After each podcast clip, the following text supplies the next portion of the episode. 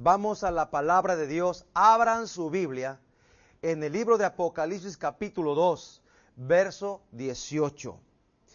Escribe al ángel de la iglesia en Teatira, el Hijo de Dios, el que tiene ojos como llama de fuego y pies semejantes al bronce bruñido, dice esto. Yo conozco tus obras y amor y fe y servicio y tu paciencia y que tus obras postreras son más que las primeras.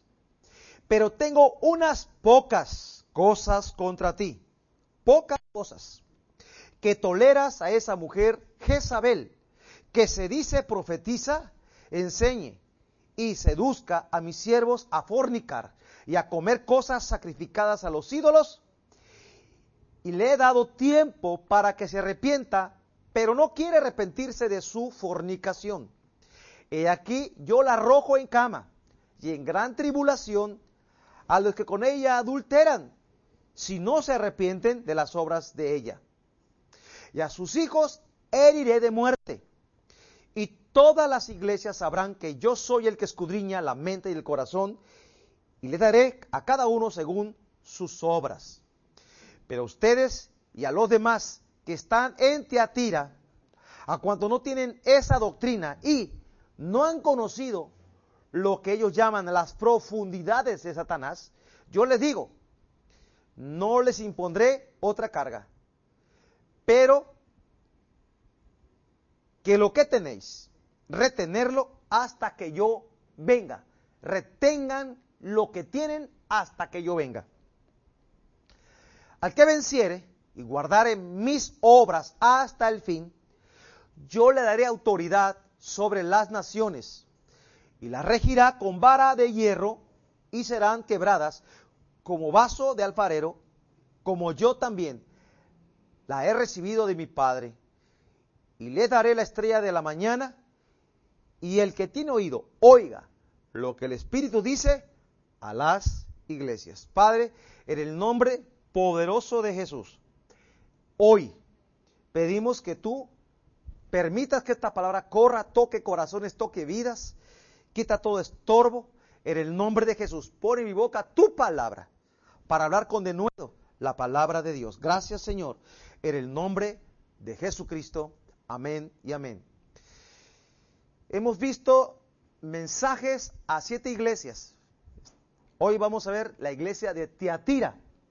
¿Para qué nos sirve todo esto? Bueno, estas siete iglesias que estaban en Asia, el Señor le mandó un mensaje a cada una de ellas en su tiempo, pero cada mensaje es profético también para este tiempo. Y es bueno que nosotros, la iglesia de Jesucristo, hagamos una revisión de nuestro corazón, una retrospección, ver hacia adentro qué es lo que hay en nosotros cómo está nuestra vida cristiana, es importante hacer un escaneo, para que me entienda, de cuál es la condición de la iglesia, cuál es la calidad moral de la iglesia actualmente.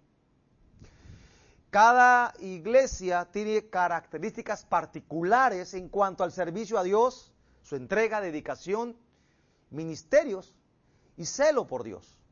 En esta ocasión veremos cómo era la iglesia de Teatira, cuáles eran sus aciertos, sus elogios que el Señor mismo les dijo. Pero también veremos el reproche que le, le hizo. También de qué tiene que arrepentirse y también qué es lo que tiene que permanecer haciendo. Y al último, la promesa que tiene al que venciere. Siempre existe esta palabra al que venza. Esto habla de una guerra que estamos enfrentando los creyentes. Cada iglesia o la iglesia de Jesucristo está enfrentando una guerra espiritual cada día, cada día, cada noche, cada mañana, en cada instante. Entonces vemos, veremos esta iglesia cómo estaba y aplicaremos este mensaje a nosotros, a nuestra iglesia. Cada iglesia tiene gracias, tiene cierta gracia o, dones o habilidades dadas por Dios. Cada iglesia es un poco diferente, pero somos el cuerpo de Cristo, como los dedos de la mano son diferentes, pero todos pertenecen al cuerpo de Cristo. Cada uno, tiene, cada uno tiene una función y cada miembro del cuerpo tiene una función y esa función ayuda a que desarrollemos el reino de Dios en este mundo, que sigamos creciendo para extender su reino hasta lo último de la tierra. Veamos entonces, son seis puntos nada más. Primero, la revelación de Jesucristo, cómo se revela Jesús.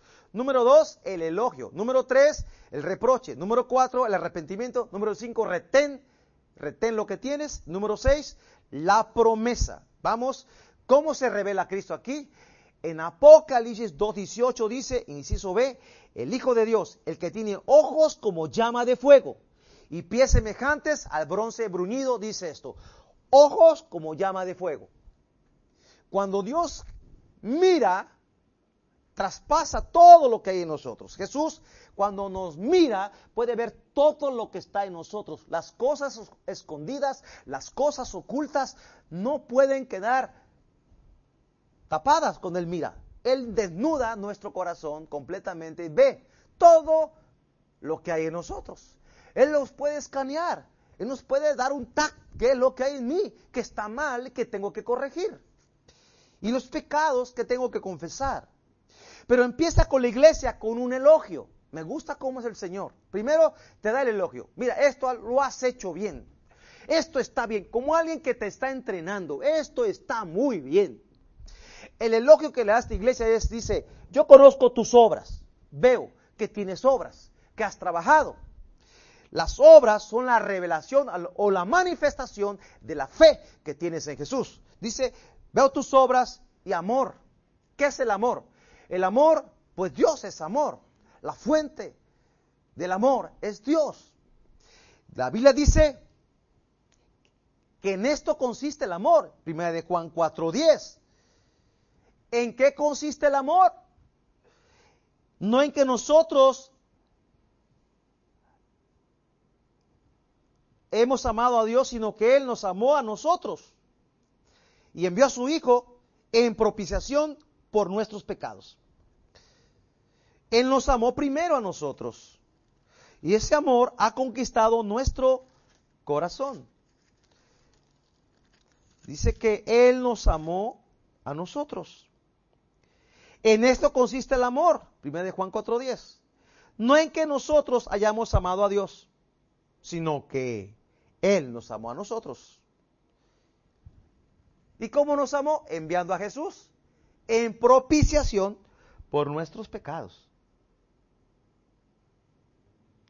Amados, si Dios nos ha amado, así nos debemos también nosotros amarnos unos a otros. Esta iglesia tenía esa característica, tenía amor, había unidad, había afecto,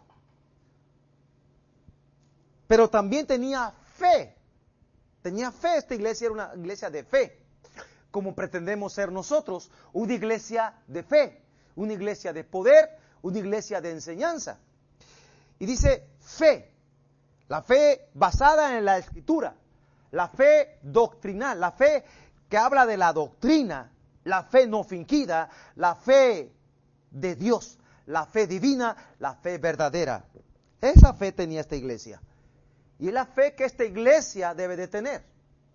Y luego dice servicio servicio. Pues los que hemos conocido al Señor, por la fe somos salvos, hacemos obras porque tenemos fe. Dice Santiago, tú tienes fe, muéstrame tus obras. Porque la fe sin obras, pues está muerta. Es como el cuerpo sin el espíritu está muerto. Así es la fe. Sin obras está muerta. ¿Y cómo manifiesto la obra? En el servicio al Señor. En lavar los pies los unos de los otros.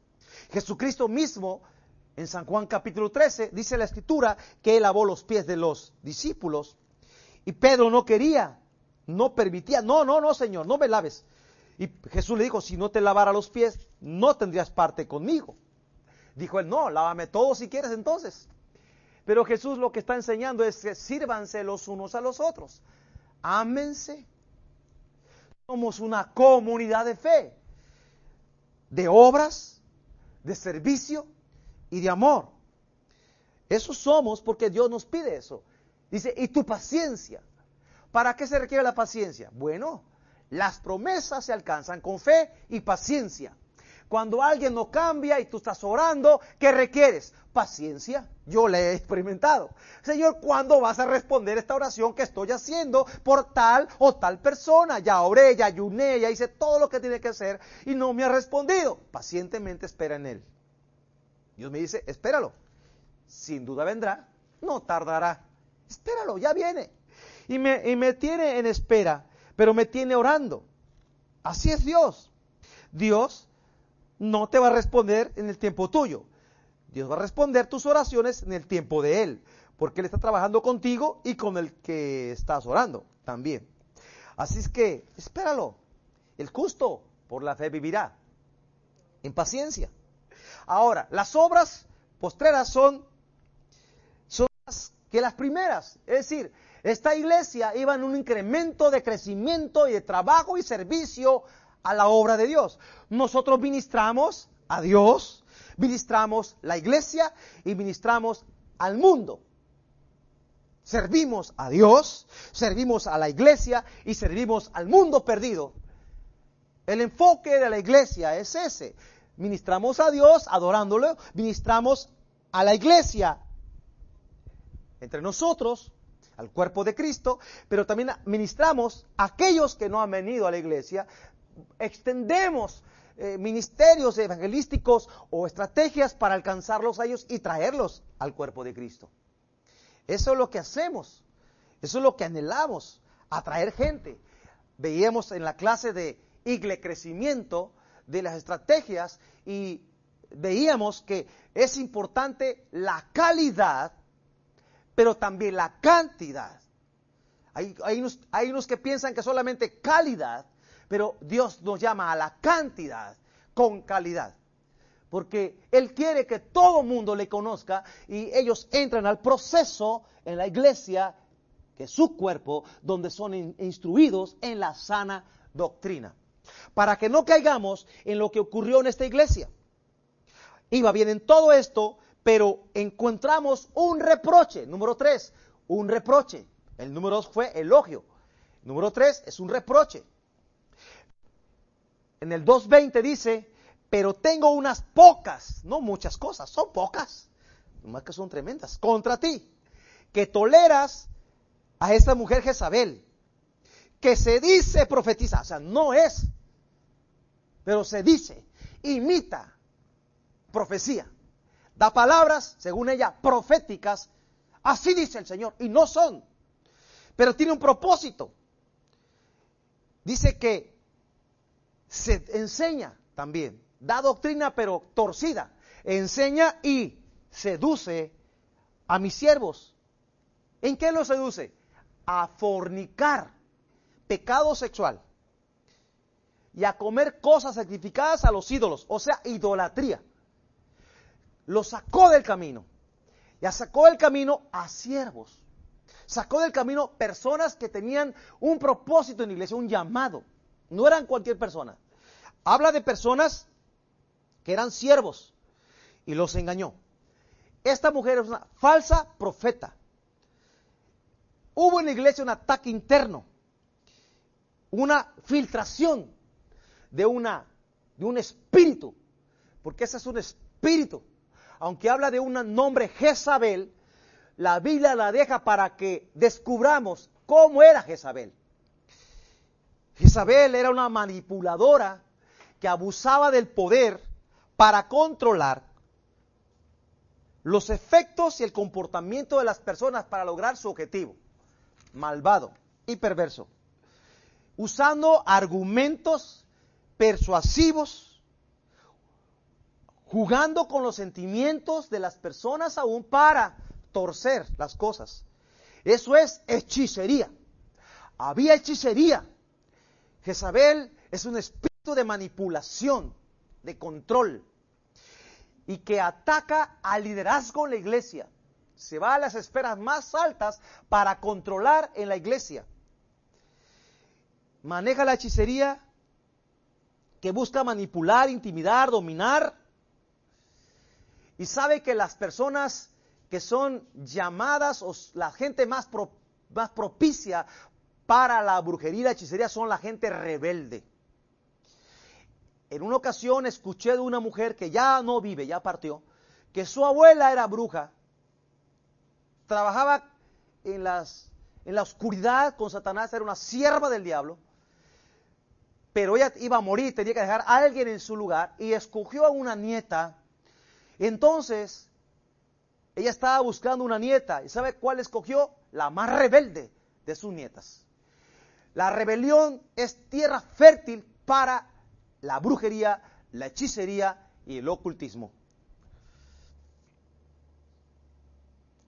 La brujería busca técnicas para dominar de forma mágica el curso de los acontecimientos o la voluntad de las personas. Esto sí existe, esto es real. La Biblia da testimonio. ¿Quién era Jezabel? Vamos a ver el personaje de Jezabel. Lo encontramos en Primera de Reyes, en el capítulo 16, en el verso, voy a leer del verso 29. ¿Quién era? Fue esposa de Acab, rey de Israel. Primera de Reyes 16, 29. Comenzó a reinar Acab, hijo de Omri, sobre Israel el año 38 de Asa, rey de Judá. Y reinó Acab, hijo de hombre, sobre Israel en Samaria, 22 años. Y Acab, hijo de hombre, hizo lo malo ante los ojos de Jehová, más que todos los reyes que reinaron antes que él. Porque le fue cosa ligera. Fíjate esa palabra, subraya ligera. Andar en los pecados de Joroboam, de Nabat. Y tomó por mujer a Jezabel, hija de Edbal, rey de Sidonios, y fue y sirvió a Baal y lo adoró. E hizo altar a Baal en el templo de Baal que él edificó en Samaria. También hizo imagen de acera, dice abajo, y eso provocó la ira de Dios. Jezabel fue una persona que era, venía de, de Sidón. Su padre era, también una persona de autoridad. Y esta mujer emparentó o se casó, mejor dicho, con Acab. Acab, un hombre del pueblo de Dios, pero era impío, era duro de corazón, era rebelde. Y se fue por la apariencia, la belleza, lo que tú quieras, y ese hombre se casó con una bruja, la cual manipuló a Acab, rey de Israel, y metió todo esto al pueblo de Dios. Al pueblo de Dios que conocía la verdad, que tenía la ley, tenía la Torah, y ellos se fueron tras dioses ajenos a causa de la influencia, de la manipulación, de la hechicería, de la brujería de esta mujer llamada Jezabel, la cual manipulaba a Acab. Acab era un hombre que era manipulable y Jezabel una mujer que de labios y podía manipular con argumentos y cambiar las cosas. Y este personaje aparece en Apocalipsis capítulo 2, pero como un espíritu, un espíritu inmundo. No es hombre ni es mujer, es un espíritu.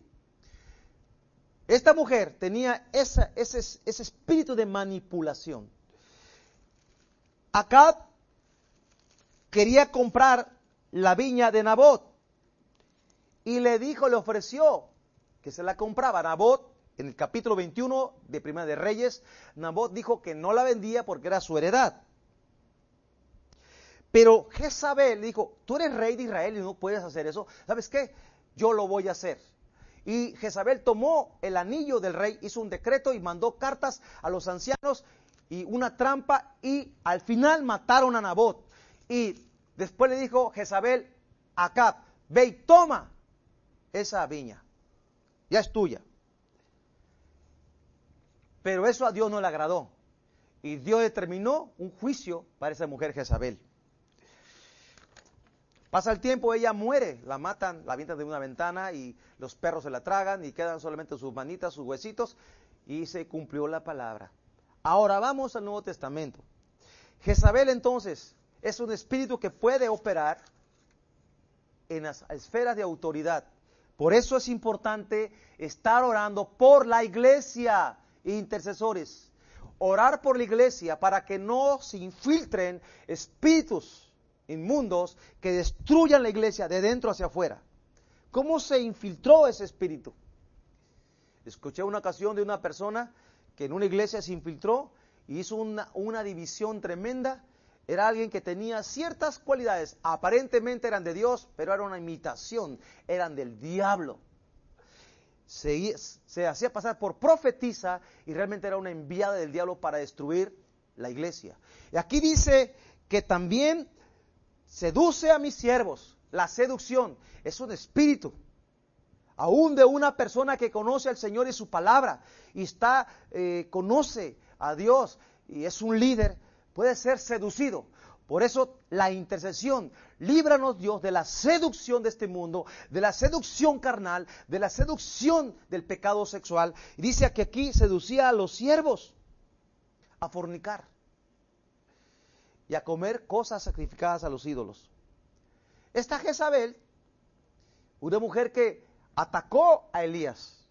Elías, en el capítulo 18 de Primera de Reyes, confrontó al pueblo de Israel porque el pueblo de Israel tenía, adoraba a Jehová, pero al mismo tiempo adoraba a Baal y a Sera, porque la señora Jezabel tenía en su nómina del gobierno de Acab como 850 profetas entre de Acera y de Baal.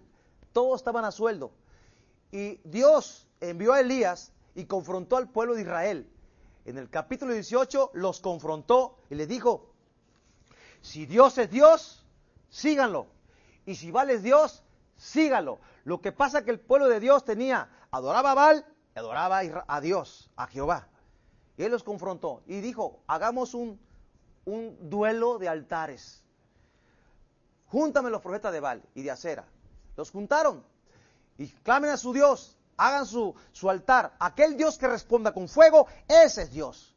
Y aquellos, los, de Baal y Acera, todo el día gritaban a su Dios y Elías se burlaba de ellos. ¡Ey, grita más alto! Está dormido tu, Dios.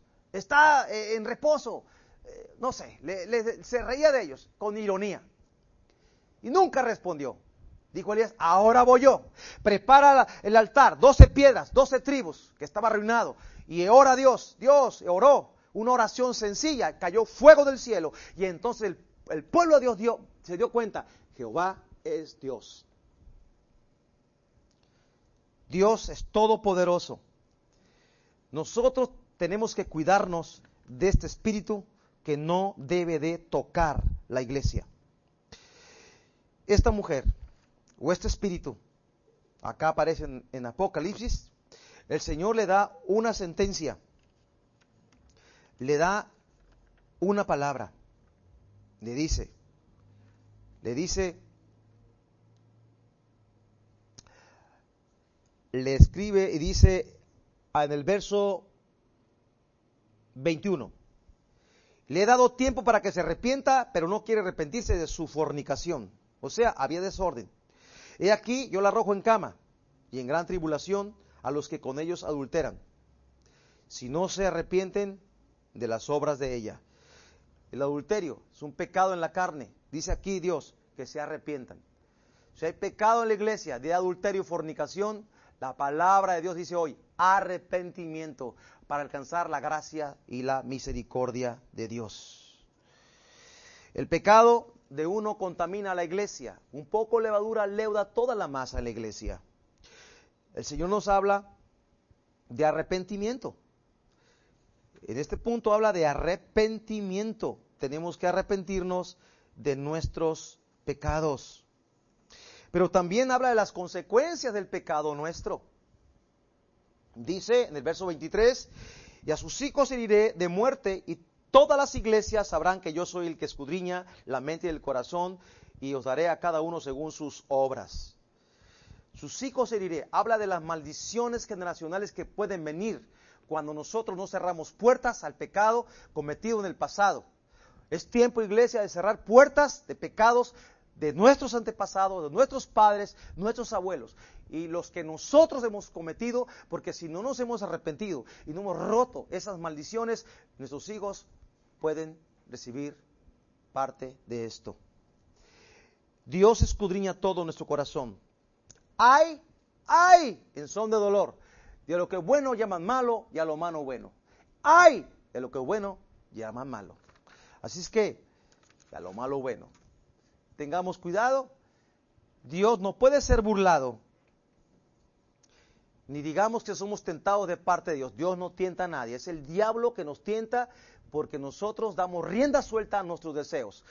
El enemigo va a tocar la vida de un hombre, de una mujer, cuando uno cae en el pecado carnal y el pecado carnal abre una puerta para que entre el espíritu de seducción o de fornicación o de adulterio en nuestras vidas. Tengamos temor, mantengámonos en oración. Vamos al punto número 5, retén. Retén, retén. Dice, retén lo que has recibido. Retén la sana palabra. Dice aquí en Apocalipsis 25 pero lo que tiene, reténlo hasta que yo venga. Les dice en el 24 que hay un grupo, hay un remanente que no son parte de esa doctrina de Jezabel. No entraron en esa corriente de maldad. Ellos no, ellos se guardaron. Dice, ahora retén lo que tienes. Dice en el verso 25. Retén la sana doctrina, retén la palabra. Y es el mensaje para aquellos que se han guardado hasta este momento.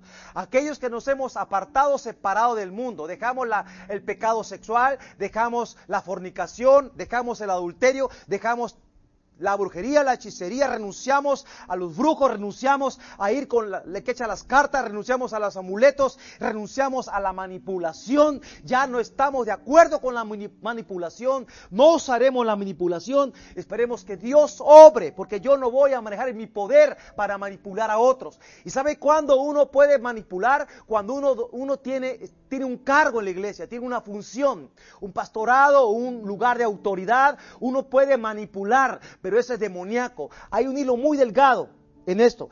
Tengamos temor, iglesia. Si Dios nos ha dado un liderazgo en la iglesia, tengamos temor para no caer en la manipulación que es demoníaca. Aquellos que no cayeron en esto, Dios le dice, retén, retén, retén lo que tienes. Iglesia, mantengámonos puros y limpios delante de Dios. Pablo escribió a Timoteo, retén la palabra, retén la sana doctrina. Cuídate de ti mismo y de la doctrina. Dos cosas, de ti mismo, de tus pasiones, de tu hombre interior, de tu yo, de tu ego, pero también de la doctrina que estás recibiendo. Al último viene la promesa. La promesa nos gustan a todas las promesas. A todos nos gustan las promesas. A mí me encantan las promesas de Dios. Pero todas están condicionadas. Al que venciere. La promesa dice al que venciere. Si no vence no hay promesa. Y muchos decimos la promesa sin haber vencido, sin esforzarnos, sin caminar con Dios. Al que venciere y guardare mis obras hasta el fin, guarda las obras de Dios hasta el fin, hasta el fin. No es a medio fin, no es a medio camino, no, hasta el fin, hasta la meta, llegar al lugar, a la, a la ciudad celestial, al lugar de su presencia, cuando Dios nos llame. Yo le daré autoridad sobre las naciones y la regirá con vara de hierro. Serán quebrantadas como vaso de alfarero, como yo también la he recibido de mi Padre. Está hablando Jesucristo. Y le daré la estrella de la mañana. El que tiene oído, oiga lo que el Espíritu dice a las iglesias.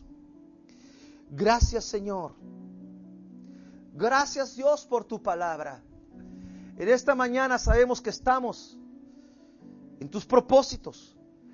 Queremos retener la sana doctrina con nosotros, Señor. Cuidarnos de nosotros mismos y de la doctrina. Dios, ahora hacemos guerra espiritual contra aquello que viene a atacar la iglesia. Todo espíritu de Jezabel fuera de la iglesia, fuera de nuestras vidas. Vamos, echa fuera de ti todo espíritu de manipulación.